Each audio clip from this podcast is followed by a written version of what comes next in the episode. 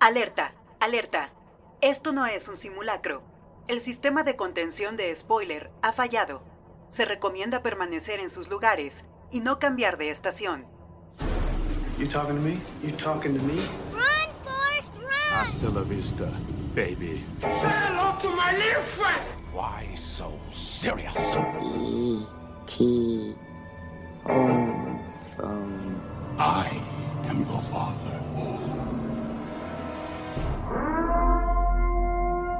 Atención. Esto es Spoiler Alert.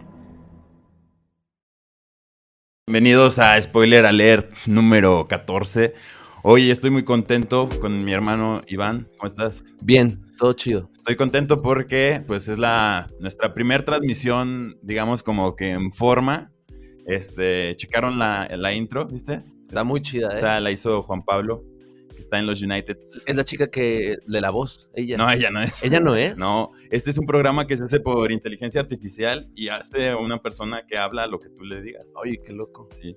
Pues quiero saludar a toda la gente del- de Facebook que nos, que nos acaba de conocer. Nosotros somos Ulises Yáñez y mi hermano Iván.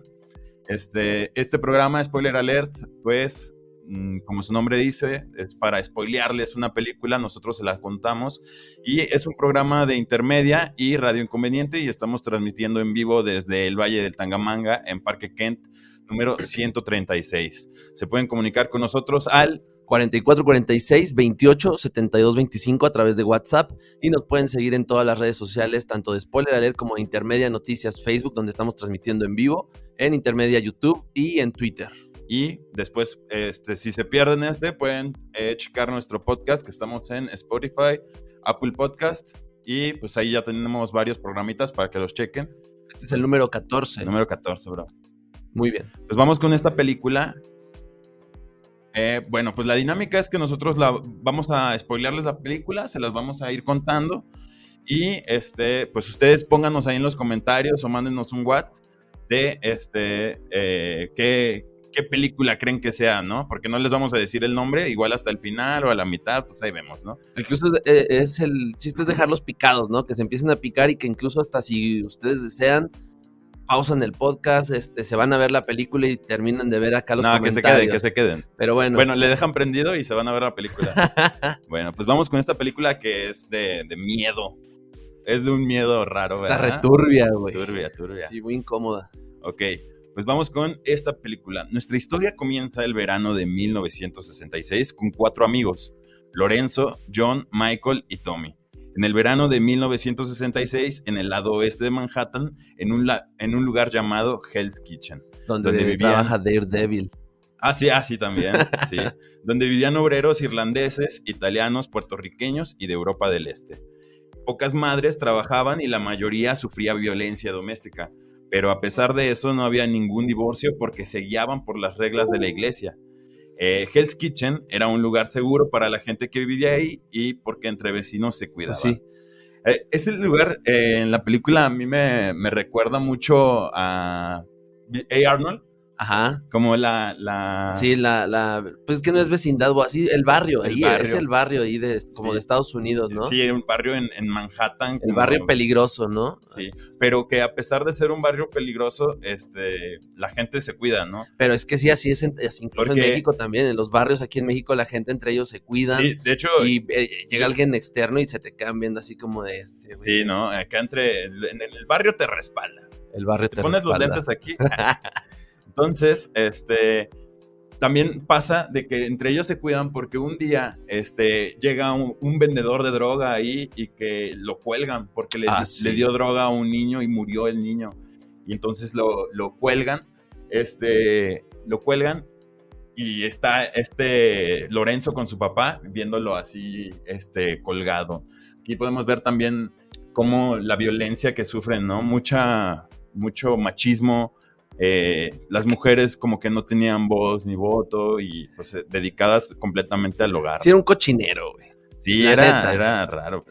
O sea, sí estaba, había corrupción, había maltrato, había violencia, había drogas, había de todo, güey. Era un cochinero, a pesar de que entre ellos se cuidaban, digo, pero al final antes y no terminaban matándose entre ellos también. Exacto.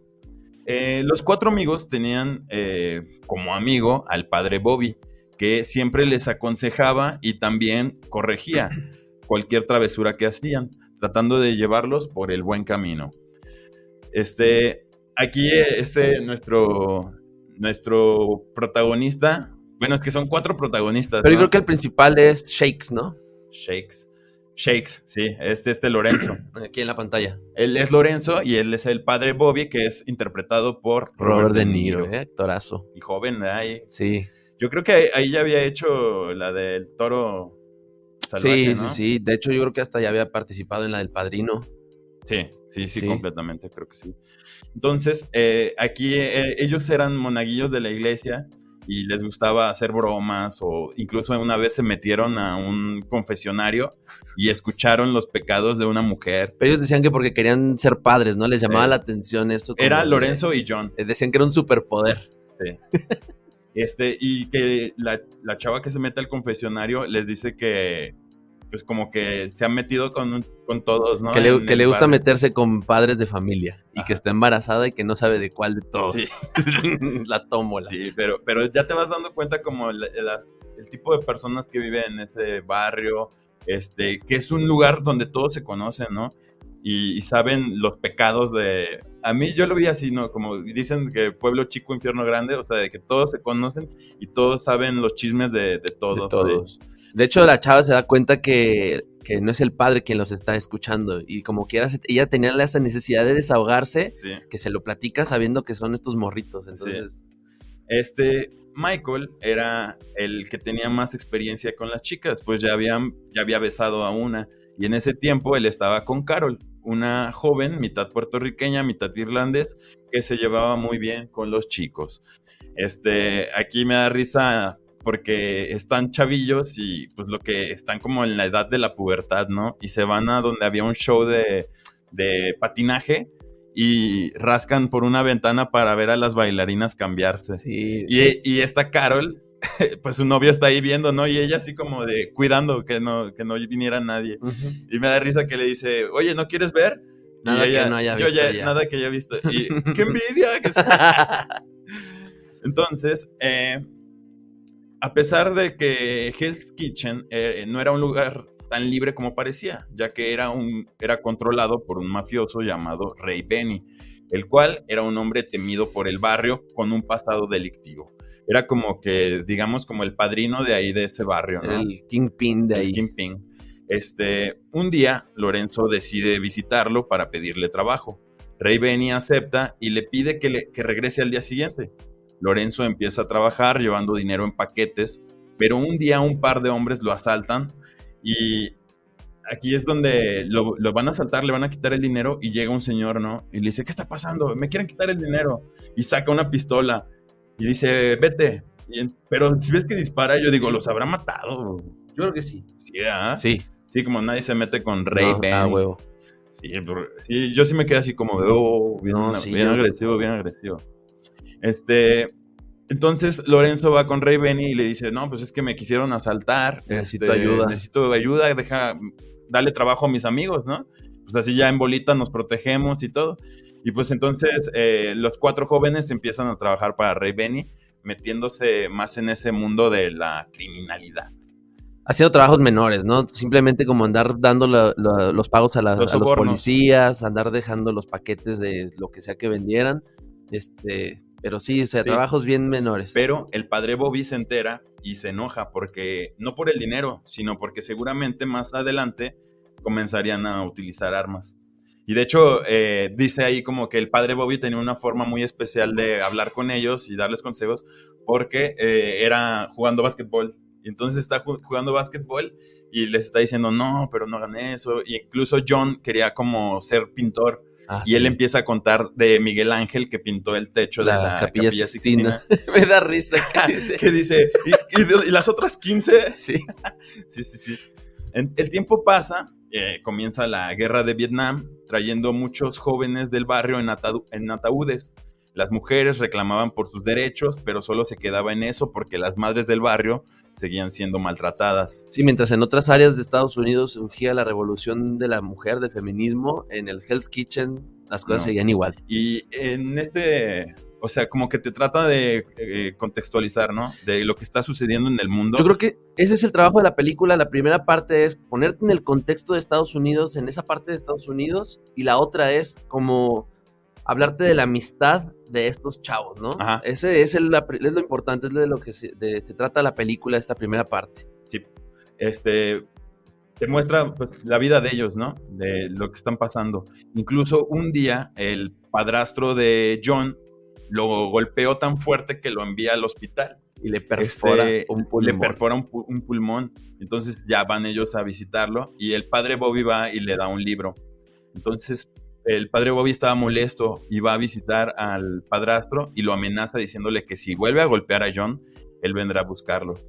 Pero está bien chido, güey. Porque in- incluso el- la persona es más grande que él Sí. y, y él así como sin miedo, ¿no? Se le pone y te vas a meter con alguien de tu peso, ¿no? Yo no peso igual que tú, pero vamos a ver. Y me gusta que dice, la próxima vez que te vea que, que pase Y- por algo así, es, va a ser para que yo esté rezando en tu funeral. Y siempre como, sí, y siempre como este, como el perfil que le ponen a Robert De Niro, ¿no? Boxeador, de tipo fuerte. Rudo. Rudo, rudo. Aquí yo creo que también lo hemos mencionado y es, por- es importante. El padre tiene un historial delictivo. Ah, sí. Anteriormente era una fichita. Sí, Y y, se, se- hizo, se enderezó. y se enderezó. Llega el verano de 1967 y los amigos están acalorados tomando el sol en la azotea de un edificio. Michael se levanta y ve al vendedor de hot dogs. Les propone a sus amigos molestarlo. El plan era que Lorenzo le pida un hot dog y se fuera corriendo sin pagar. Mientras el vendedor lo perseguía, sus amigos aprovecharían para servirse lo que quisieran del carrito. Y es eso exactamente lo que pasa, pero no quedó hasta ahí porque Michael propone llevarse el carrito para otro lado para fastidiar al vendedor. Eh, Tommy y John aceptan. Este, Estaban dudando de hacerlo, Sí. ¿sabes? sí, porque decían que ese vendedor era como muy agresivo, ¿no? Sí, Que- de todos los que ya habían robado anteriormente, ese era el especial, porque ese güey se ponía muy loco y, y y, y entonces pues lo hacen así, ¿no? Le, le roban el carrito y el, el vendedor persigue a este Lorenzo y, y incluso Lorenzo está así como, ya date por vencido, ¿no? Y el vendedor está aguerrido sí, de, te quiero agarrar. Entonces, este, Lo- Lorenzo se encuentra con los amigos que le habían robado el carrito, pero a él lo sigue persiguiendo el vendedor. Deciden llevar el carrito hasta las escaleras de una estación del metro y la idea era sostenerlo cerca, así como si lo fueran a dejar caer por las escaleras y que llegara el vendedor y ahí lo iban a soltar para ellos poder huir. Este, pero les gana el peso del carrito de hot dogs y el carrito cae por las escaleras. Pero cuando va cayendo, viene un hombre y Saliendo del metro sí, ahí. y el carrito los, lo aplasta. Todos se quedan así como horrorizados viendo lo que acaba Pues es que el de carrito suceder, trae agua caliente, donde están cocinando las salchichas, los panes, No, trae ve- tanques de ve- gas, trae, de hecho cuando lo van empujando dicen, esta madre está súper pesada, ¿qué trae? Y dices, es que trae tanques de gas con lo que calienta la comida. Y entonces ya sabrás Sí. el madrazo que se ha de haber dado este. El hombre aplastado se salvó, pero está hospitalizado. Se llega el día del juicio de los chicos, porque pues, obviamente fue, lo pudieron haber matado, ¿no?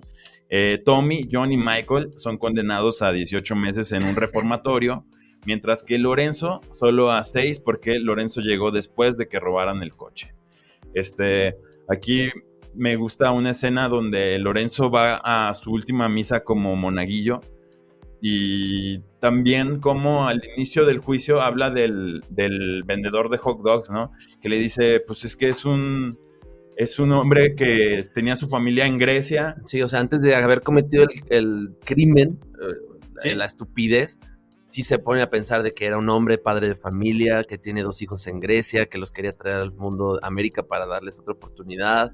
Y me gusta mucho en esta última misa que tiene, eh, una frase que le dice el padre Bobby, que le dice, lo que hagas al más humilde de mis hermanos, me lo haces a mí.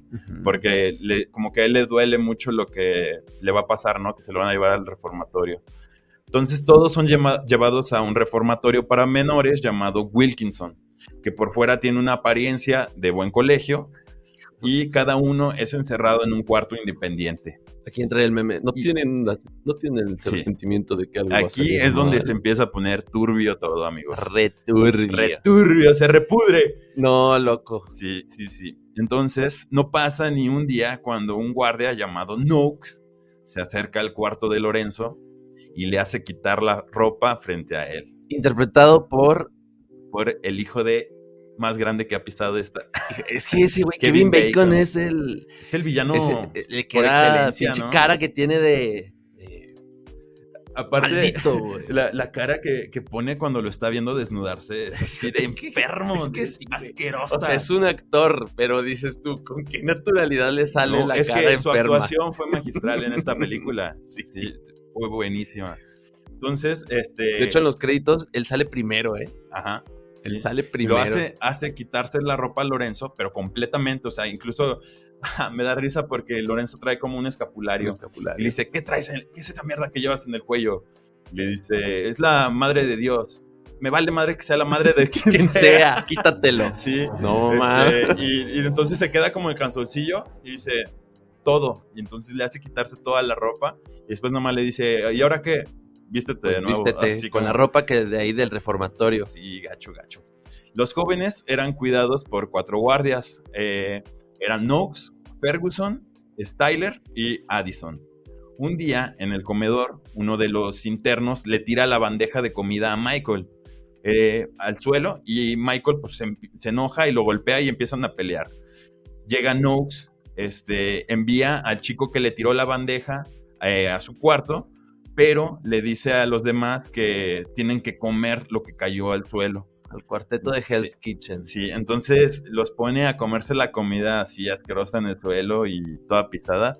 Otro guardia eh, los ve y va a defenderlos, ¿no? Sí, le dices, cambio de turno, ya no eres tú el responsable de... Yo me encargo. Yo me encargo, ¿no? Sí. Este, entonces, eh, los, eh, este Noakes, eh, Kevin Bacon, se, se enoja y pues se va. Como que ahí sabes que se la va a cobrar después, ¿no? Y precisamente esa noche eh, lleva a los cuatro amigos por un pasillo oscuro. Ese pasillo está, da muy mala Ah, cinta, güey. no, no. Da... Sabes que los va a llevar o a un lugar para golpearlos o que ve, tú vas a ver. Mm, fíjate que yo sí pensé que los llevaba a un lugar donde los iban a golpear o los iban a torturar, pero jamás lo que Jamás pasó. lo que va a pasar. Pues sí, no terrible. Entonces los lleva por un pasillo oscuro, eh, diciéndoles que deben de respetar las reglas. Llegan a una habitación donde están los demás guardias, eh, se encierran y los ponen contra la pared. Noakes eh, se baja la bragueta del pantalón y le dice a Michael que se ponga de rodillas y que le haga un oral. Los golpean y abusan de ellos mientras los gritos de los jóvenes se pierden en el oscuro pasadizo. Terrible, ¿no? Aquí lo que, lo que Lorenzo narra en esta parte, que ese día nunca se le olvidó, que era su cumpleaños número 14, o sea, tenían entre 14 y 15 años los chicos, fueron abusados, y ese día era su cumpleaños, y él lo dice, el final de su infancia. E- En esta parte, mientras sucede eso, la cámara se empieza a hacer hacia atrás, recorriendo el pasillo que pasaron y se empieza a hacer la. nada más se queda la luz del pasillo al fondo, se ve Tétrico, Como- se ve muy. Eh, como ahí, en, en- ahí se quedó su infancia en ese... Pero me refiero a que también, o sea, la misma forma de grabar está como para que te haga sentir incómodo. Sí, neta. la verdad sí es muy incómodo de Sientes ver, un ¿no? Sí, repudio, sientes. Yo me acuerdo que cuando la vi la primera vez, sí fue así como de, no manches, o sea, sí sentía así bien gacho, ¿no? Sí. Entonces, eh, Yo no la había visto, ¿eh? ¿No? Esta es la primera vez que la veo. no sabes lo que te perdiste tanto tiempo. Sí. Bueno, ni tanto, ¿verdad? no puede ser, no, tampoco es como que la película favorita de alguien, yo creo que no, se me hace Mm, como... No, pero pues fíjate que yo no sé si la habrán transmitido incluso por televisión abierta. En sí. su momento yo busqué que era muy, fue muy polémica. Entonces, eh, los amigos evitaron que sus padres los visiten, ya que les daba vergüenza que los vean después de lo que había pasado. Aparte de que Noakes los amenazó si decían algo. Eh, pero el padre Bobby sí los visitó y hablaba con Lorenzo, diciéndole de que trate de aguantar, ya que anteriormente tuvo un amigo que al salir de ese lugar cambió completamente. Eso también a mí me da tristeza. Es que en serio, está roto, güey. Sí, pues Está incluso roto. hasta Y el no lo- padre como que quiere abrazarlo y ya por lo que pasó, pues él como que ya no quiere nada. o sea, El, que- el guardia cuando lo lleva ahí a donde se juntan le dice, ponte feliz, no digas nada de lo que pasa porque te puede ir peor. Ajá. Y, y el padre Bobby, yo estoy seguro que el padre Bobby como que se tantea más o menos qué sucede y pues le dice que aguante, ¿no? Le dice aguante. Lo que pasa es que el padre estuvo ahí. ¿Sí? Sí, él menciona a otro, también otro camarada, y dice que él sí de plano se dobló y terminó siendo un asesino serial. Y, Ah, que fue el que visita el en la cárcel, ¿no? Que le Exacto. dice, ah, ya. sí, y sí, él sí se endereza y por eso le dice, no te dobles, no te dobles, esto va a terminar, aguanta Incluso eh, ya cuando se va Lorenzo le dice, límpiate las lágrimas, no les des no les gusto". des el gusto de que te dan llorar. Y sí, o sea, el, el chavito ni lo puede ver a la, a la cara, No, güey. y, tan- y- y, pues ni siquiera que como que quiere que lo toque, De ¿no? hecho, hasta le- ya él está así como Sí, le- no, y, y le dice, mejor no venga, padre, de verdad, evítenos a nosotros la pena de estarle viendo la cara mientras estamos aquí todos mal. todo re mal. Entonces, eh, aquí también pasa eh, en una, una clase de literatura donde el profesor le, le dice a, a este Lorenzo de que le gustó mucho su trabajo, ¿no? De, Ah. Que era del libro del Conde de Montecristo. Eh, y que le gusta que la venganza, ¿no? O sea, aquí ya vemos cómo Lorenzo tiene una, un odio y una sed de vengarse de los abusadores, ¿no? Y el, y el deseo de volver a ser libre, Sí, porque le dice, ¿y cuál es la parte crees que tú les guste más de la que les hable de- cuando hagamos el reporte? cuando escapa, ¿no? Dice, pues cuando escapa de la cárcel. Ajá. Y, y aquí también eh, pasa de que dice eh, Lorenzo cuenta, es que la historia está narrada como por Lorenzo. Y entonces eh, Lorenzo cuenta que todas las noches escucha a los, Oh, llori- sí. los lloridos de John. John era como que el más chiquito de, de los cuatro. Y él cuenta que en las noches iba el Ferguson, el, el- ese custodio, a, a su cuarto y lo violaba todas las noches. Todas las Y entonces, y decía que también se oían lloridos, pero podías distinguir cuando eran lloridos de, por, digamos, como por sentirte solo y cuando eran como de abuso. Güey, es que pero yo digo, ¿y por qué? ¿Por qué, ¿Qué pasará por la cabeza de esos güeyes, de, de los guardias? no, pues y, yo y no, y no es que. sé, güey, no quiero pero saber. es que sí, o sea, de verdad. Y porque, digo, esta película existe porque en el mundo ha habido casos así, ¿no? Sí, tú dices, sí. ¿por qué hay gente encargada de esos lugares así? ¿O te- será que te convierte ese lugar así? ¿O No está sé. bien extraño, güey? No, no tengo la respuesta. Neta que está como para hacer un capítulo, pero de puro debate de esa madre. Está- Este, pasa el tiempo y llega la temporada de partidos de guardias contra internos.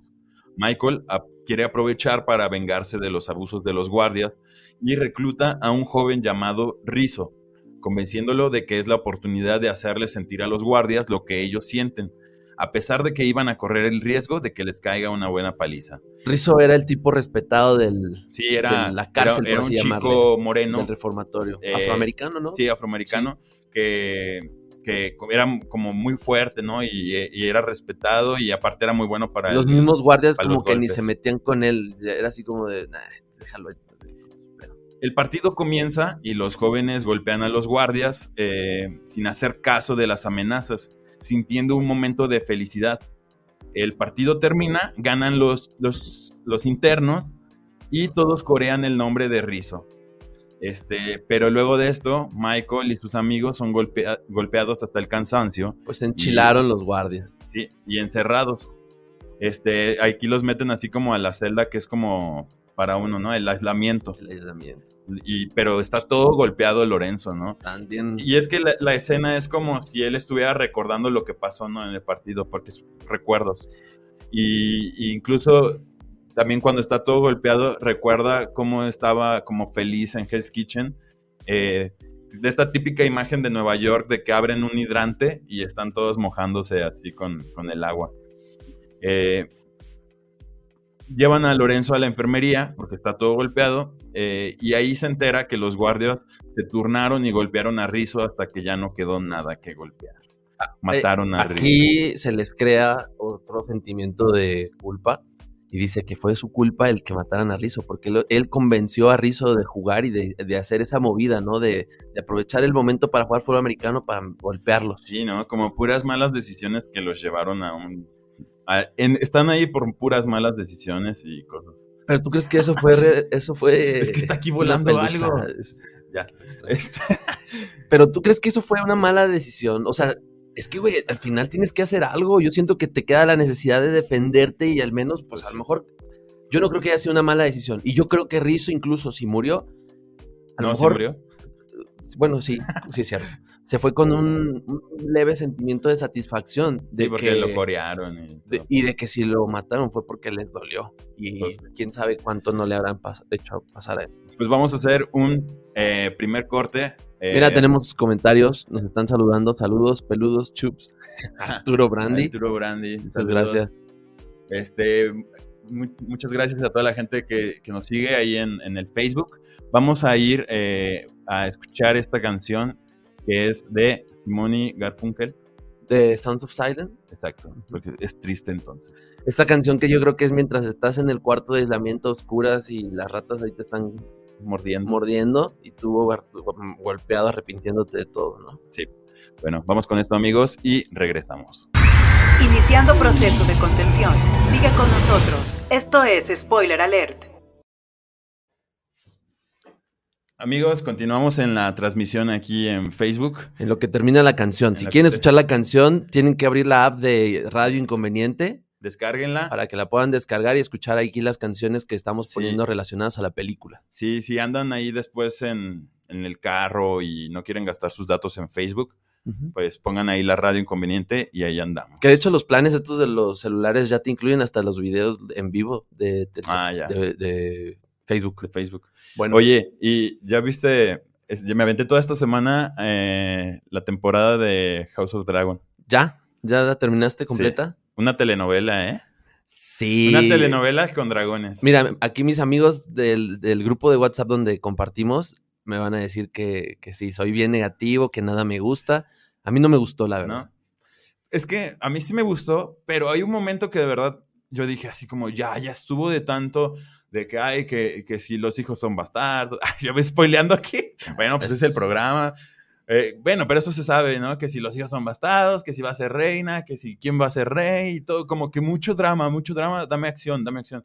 Yo sé que es como el preludio, ¿no? De, para comenzar bien, bien toda la historia, pero, por ejemplo, del capítulo 5 al 6 pasa mucho tiempo, o sea, en la trama del, del es- de, de Ujú. la historia, ¿no? Y yo digo, era igual pudieron haber metido, no sé, otra cosa. Yo lo comparo, por ejemplo, con la primera temporada de Game of Thrones. Ujú. La primera temporada de Game of Thrones tiene acción, bueno, no acción, pero te mantiene así desde el primer capítulo hasta, el último. Ya más adelante Ajá, después. Y como este es así como de verdad, yo estaba acostado viéndola y así como, ya, o sea, ¿en qué momento van a cortarle la cabeza al protagonista? No, Este, pero fí- a mí, fíjate que tu personaje favorito, ¿quién fue?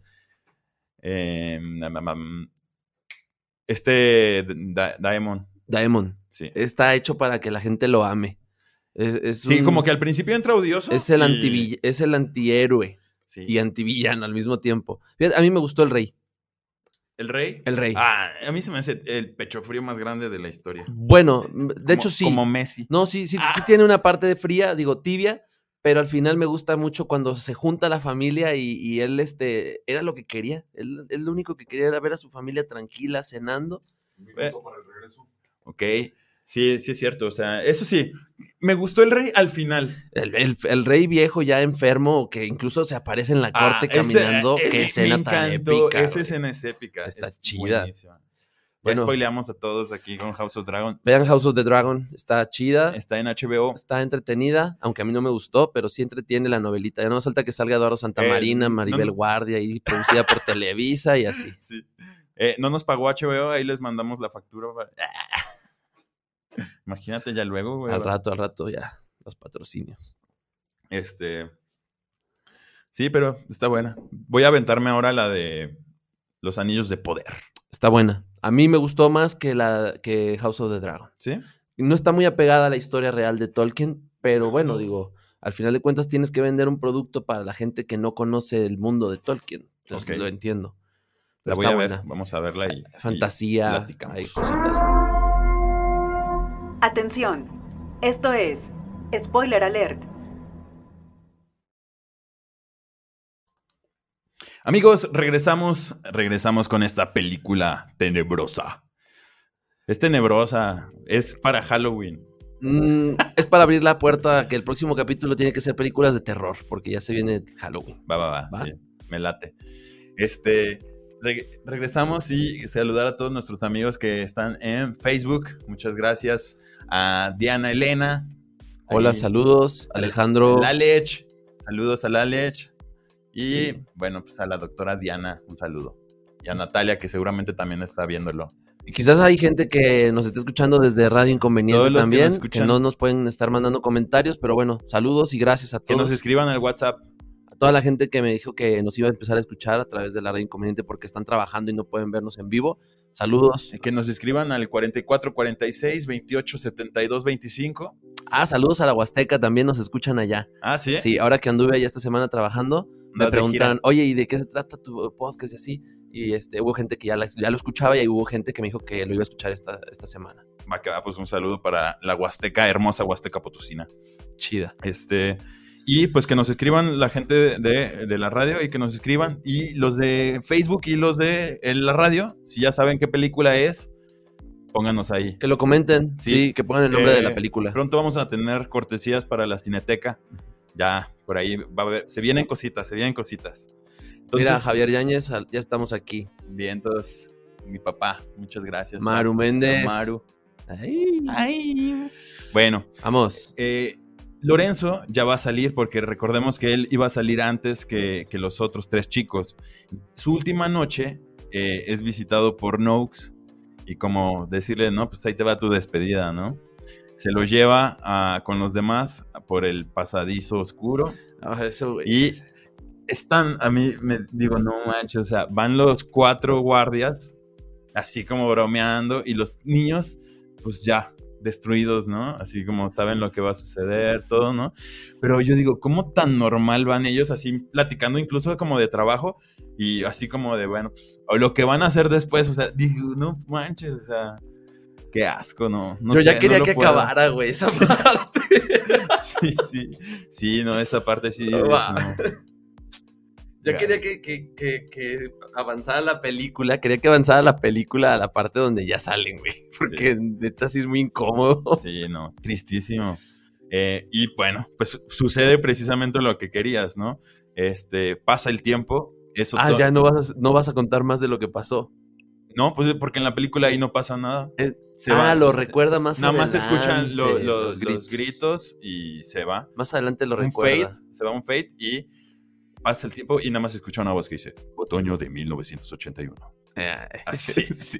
Entonces, es otoño de 1981 y una noche... Yo todavía eh, no nacía. Todavía no, faltaban seis años. Mis papás ya andaban ahí. Ah, Espero, creo que sí. No estoy seguro, pero creo que sí. Una noche, dos hombres caminan por las calles y entran a un restaurante. Eh, por un par de tragos, ambos eran unos delincuentes muy violentos y conocidos en todo el barrio. Uno de ellos se levanta para ir al baño, pero en el camino se detiene para observar detenidamente a un hombre que está comiendo. Luego entra al baño y se mira al espejo, pero mientras se está viendo en el espejo se nota un semblante de como de felicidad, como de alivio. Regresa a su asiento y le dice a su amigo que voltee a ver a esa persona. El amigo voltea, reconoce de inmediato quién es. Ambos se levantan, cargan sus armas y se acercan al hombre. ¿Adivina quién era el hombre? Ya sabemos, ¿verdad? Es Noakes. Ahí está en la pantalla. Entonces. Ya este, diferente, ¿no? viejo. Trae eh, Sí, un ya. poco demacrado. Y yo quiero aquí decir algo. Bueno, y más, vamos a esperar, vamos a esperar. Ok. Eh, los, los dos hombres se, se acercan y lo saludan, diciéndole que pasó mucho tiempo, haciéndole recordar que los dos chicos, que ellos dos son John y Tommy. Ahí, güey. Esa- bueno, digo, yo ya me esperaba que fueran algunos de ellos, de los, no sabía quiénes eran, o sea, pero sí dije, son dos de los cuatro. ¿Sí? Sí, yo sí supe, lo, lo supuse, porque incluso ya cuando pasan y ven a Kevin Bacon y es así como de, te reconozco, yo dije, son estos dos. Pero cuando los presentan, dicen que son como líderes de una pandilla de, de, De- de la West Side o algo así. West Side. Y este, y que son unos, güey. Son matones, o sea, Sí, o sea, de, de gatillo caliente, él dice, y, gatillo fácil. y sangre fría, o sea, siguieron el camino Sí, pues, pues, malo. pues sí. Y Pues que, tenían motivos. bueno, pues O, bueno, no, no justifico. La verdad es que No es se, se veían muy. Se, se ven. Se ven bien matones, Sí, ¿no? se ven bien matones. Digo, dentro de lo que es, se ven chingones. Sí, porque incluso llegan y hay unas personas como hablando de política. Y le dice al cantinero, le dice, llévele unos tragos, pero dígales que, Que en, se Hell's, callen. en Hell's Kitchen no se habla de política Ni religión. ni religión. Entonces, este, ellos ya están aquí frente a Noakes y le dicen ya que es- son John y Tommy, eh, pero Noakes él no los recuerda y no les da importancia. Ambos le dicen que llegaron, que le van a quitar la vida, ¿no? El guardia trata de defenderse diciéndoles que él solo trató de hacerlos duros porque eran unos inútiles y les grita, ustedes van a arder en el infierno. Y John le contesta, sí, después de ti. Le dispara en la entrepierna, Pura bala fría, papi. pura bala fría. Tommy le da en el costado y los dos descargan sus armas en el pecho de Nox y John termina con un disparo en la cabeza.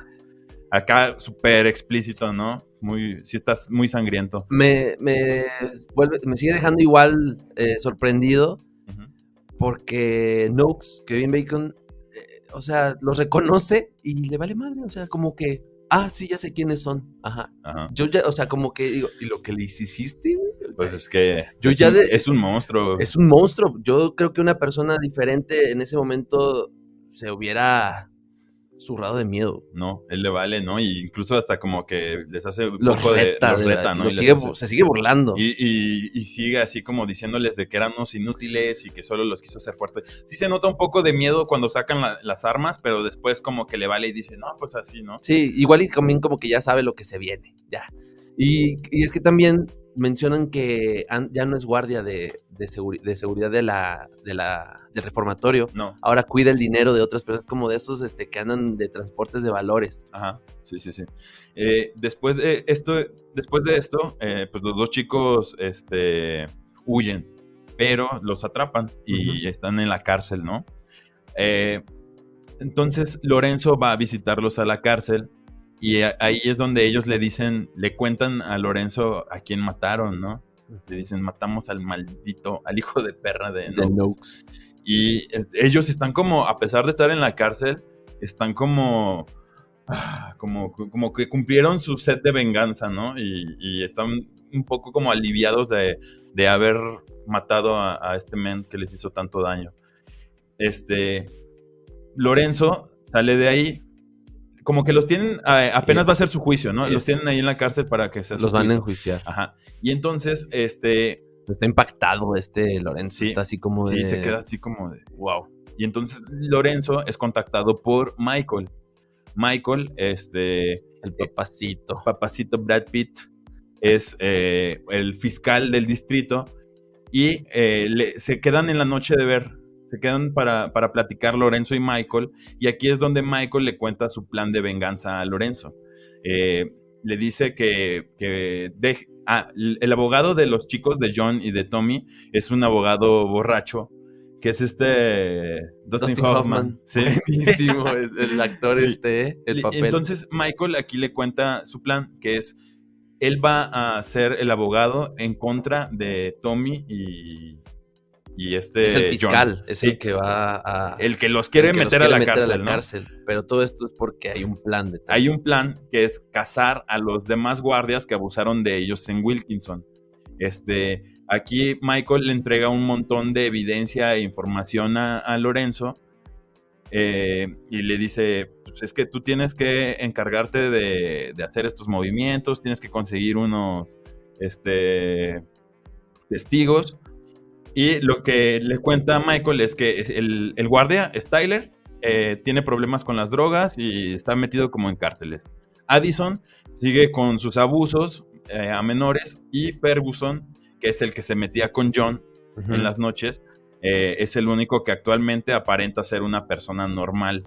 Este, pero no se, no se salvará porque Michael tiene el plan de llevarlo como testigo. Quiere presentarlo en la corte, Presionarlo. ya que él era íntimo amigo de Noakes. En resumen, John y Tommy te- tenían que quedar libres y Lorenzo y Michael tienen que mantener todo en secreto para, para que nadie se entere que Michael como que se va a dejar Es que de hecho no quiere que se enteren que incluso que del plan, este, los chicos que están en la cárcel Ajá. y que incluso corre peligro porque lo pueden matar, porque acuérdate que son los líderes de la pandilla y pues ahora van a andar buscando al fiscal, ¿no? Ajá. Que en realidad él lo que quiere es sacarlos por el plan que tiene. Ne- necesitarían cuatro testigos. Dos de ellos serían dos personas que estuvieron en el lugar de los hechos, de donde mataron a Noakes. Otro sería Ferguson. Y, hay, y van a necesitar otro testigo más, que tendría que ser alguien que, que dijera que John y que Tommy no estuvieron en el bar y que nadie pueda dudar de su declaración. O sea, tiene que ser una persona que, que lo que diga sea neta, ¿no? Sí, o sea, que, que un buen mentiroso. Un buen mentiroso. Este, Estos vatos crecieron bien caritas, güey. Eran drogadictos los, los matones, andaban en malas vidas acá. Pues a ver, ¿te gustan? No, pero me refiero a que tienen cierto... Están gansos, están gansos. También gansos los cuatro, güey. Sí. Los- O sea, Brad Pitt, el otro, mira ese papucho y el- los otros dos en la cárcel también, el que se parece a Loki también tiene acá todo. Sí, sí. Pues, es- O sea, yo sé que es, sí. pero dices tú, no mames, era drogadicto, era matones, qué vida llevaba y los presentan acá. Pues sí, crecieron bien.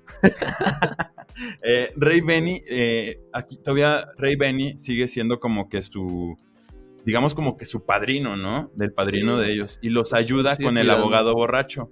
Aquí en esta escena donde este Dustin Hoffman le dice, no, pero es que tengo un problema de alcohol. Pone Él- excusas sí, para no llevar el para caso. No llevar el caso. Y Rey Benny como que le dice, no importa. Dice, no, lo este, único que tienes que hacer sí, es leer. Sí, nada más tienes que leer esto, que te vamos a dar el guion y tú lo lees y ya.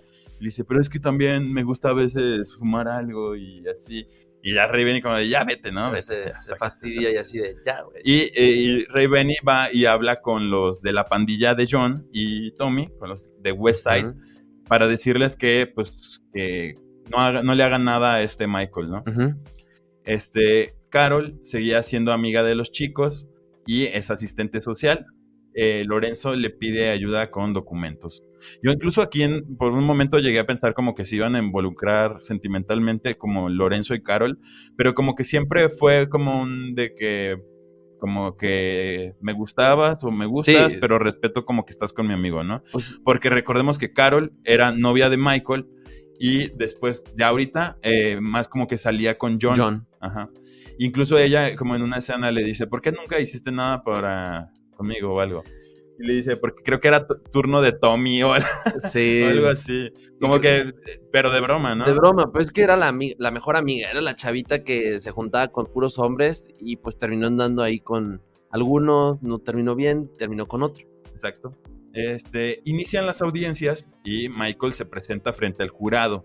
Les explica que presentará testigos para demostrar la, culpa- la culpabilidad de John y Tommy. Pero claro, pues todo esto es actuado, ¿no? Este Brad Pitt, este Michael, así como bien... En un papel. en un papel como bien correcto, ¿no? Así como de voy a meter a estos a la cárcel y, y no haber duda que ellos los mataron y bla, bla, bla. Fingiendo, obviamente, y muy bien, lo Ajá. hizo bastante bien.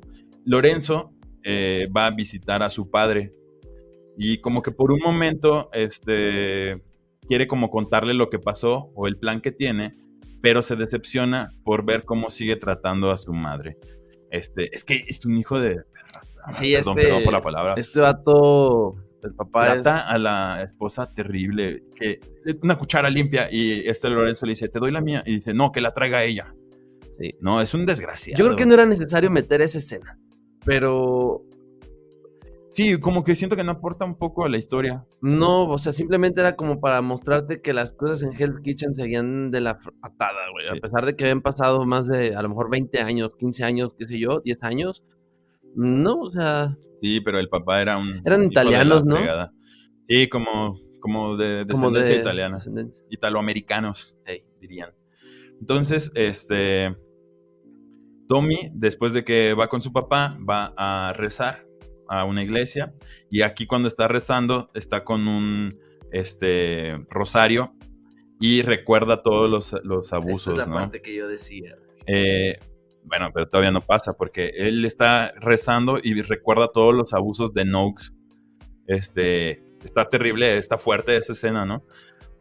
Es Sale- la del bastón, ¿no? Sa- Sale de la, de la iglesia eh, y va- fue a la iglesia con Carol, ¿no? Carol lo está esperando afuera. Y entonces él sale de la iglesia y le dice, ya, ya sé quién va a ser mi testigo. Y van a visitar al padre Bobby. Entonces eh, quieren que el padre Bobby declare en favor de sus amigos, ya que no les, fal- les falta un testigo, pero no un testigo cualquiera, tiene que ser alguien que pueda mentir y que todos le crean. Y Que pues, mejor que un mejor padre. que un padre que, Que no obvi- puede- obviamente no, no va a mentir.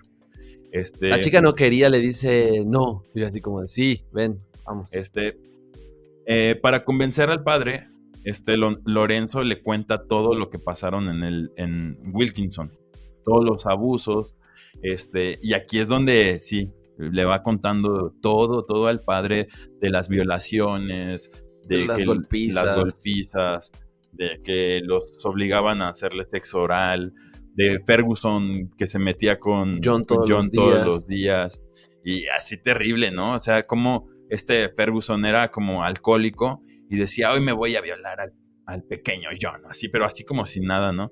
Y entonces, incluso esta, esta escena la, la ponen él contando y solamente como que se oyen frases, ¿no?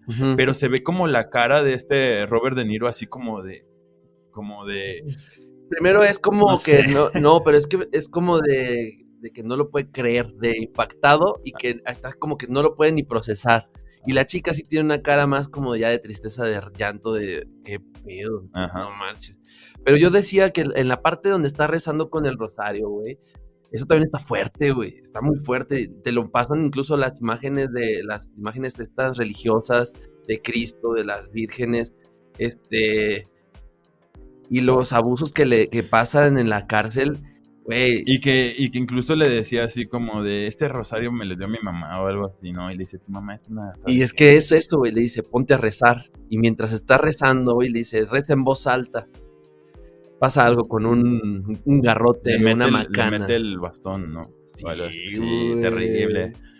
Y, Bueno. y se escuchan campanadas fuertes, o sea, está Sí. la escena está así como de ¡pum! Te quiere ponerlos así como que sensibilizar, güey. Sí. Entonces eh, termina de contarle todo y el padre le dice pues que pensará, ¿no? Lo de decir la mentira. Se viene la primera audiencia y el primer testigo pues es la declaración de una mujer que estuvo presente cuando le dispararon, pero eh, este, el abogado, eh, Snyder, pues hace ver que la declaración de la mujer es incongruente porque había bebido mucho y todo, la hace ver como una alcohólica y dice, usted no se pudo fijar bien quién disparó, ¿no? Porque eh, había tomado en la mañana, tomó después en la tarde, no había comido y todo. Y así, entonces como que hace ver la declaración de la mujer incongruente. Daba peda, no sabe lo que pasó. Sí. Entonces, pues ya, desestiman, como, como que desestiman ese, Testimonio. ese testimonio.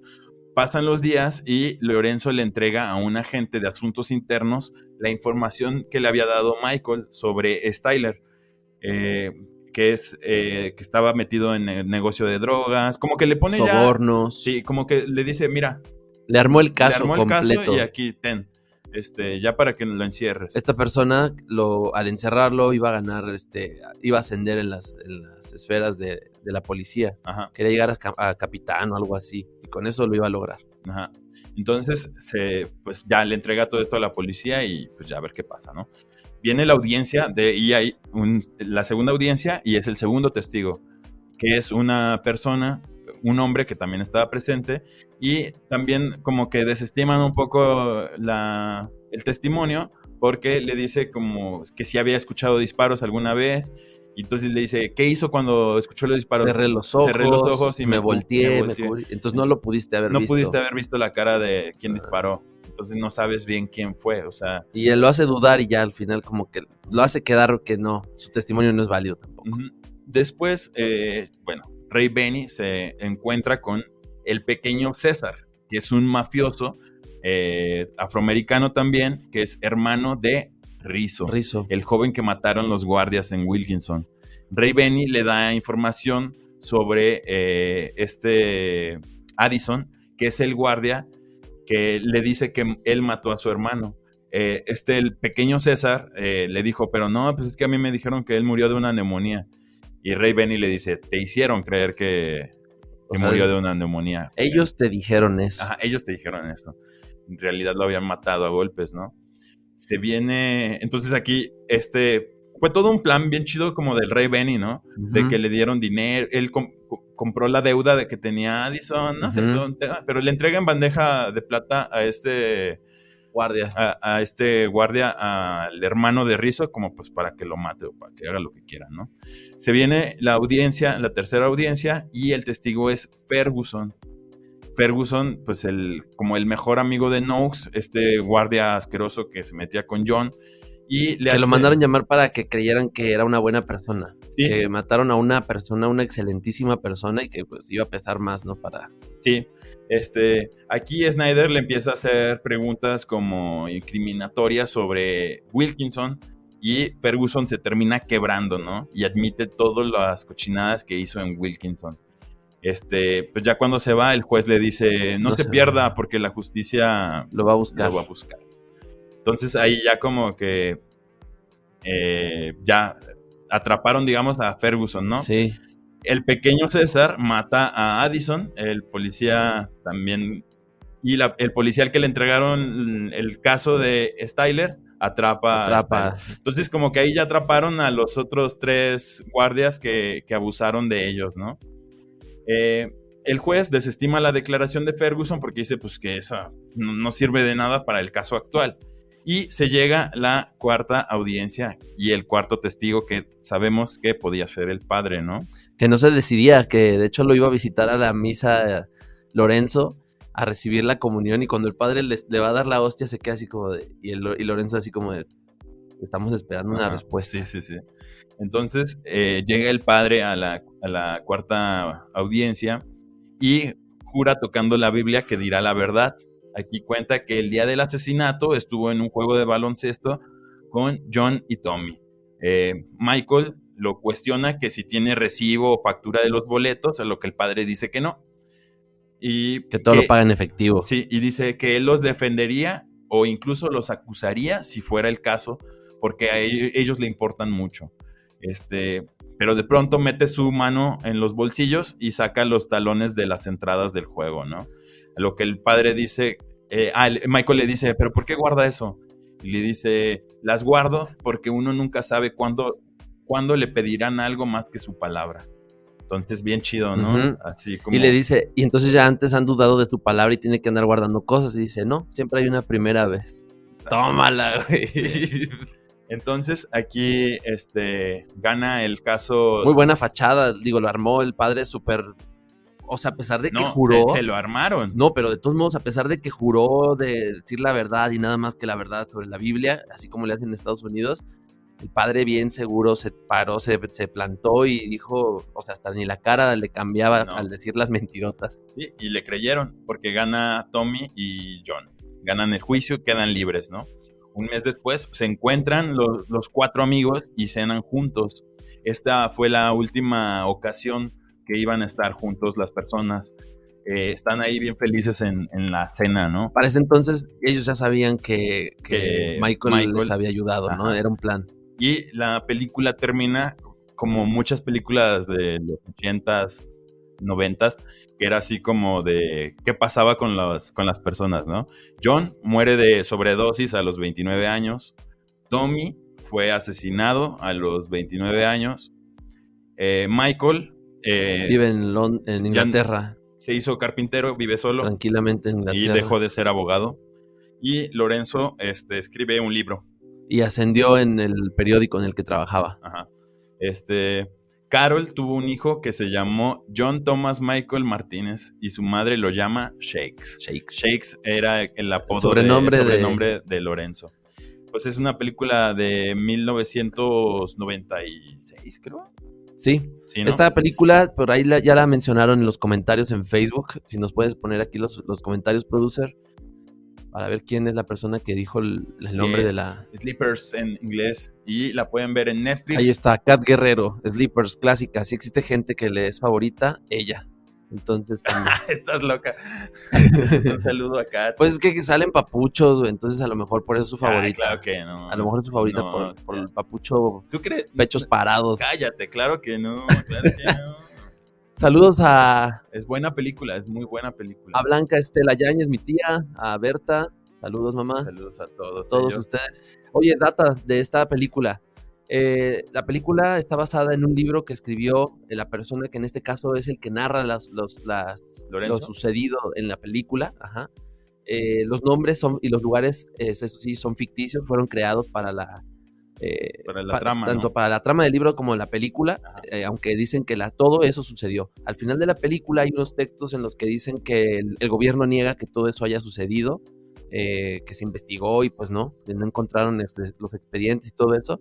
Pero bueno, dicen que es porque todos estos expedientes de los chavitos que caen en los reformatorios, o al menos anteriormente, eran destruidos después de un tiempo. Conveniente, años, ¿no? Qué conveniente. Sí, Entonces, este, muy polémica la película. sí, la neta está fuerte. En su momento, sí, eh, al hablar, y pues imagínate, de Estados Unidos, hablar de que pasaba esto con, los, con niños, era algo, pues todo el mundo luego, luego volteó a verlo, ¿no? Sí, no, como que no es una película.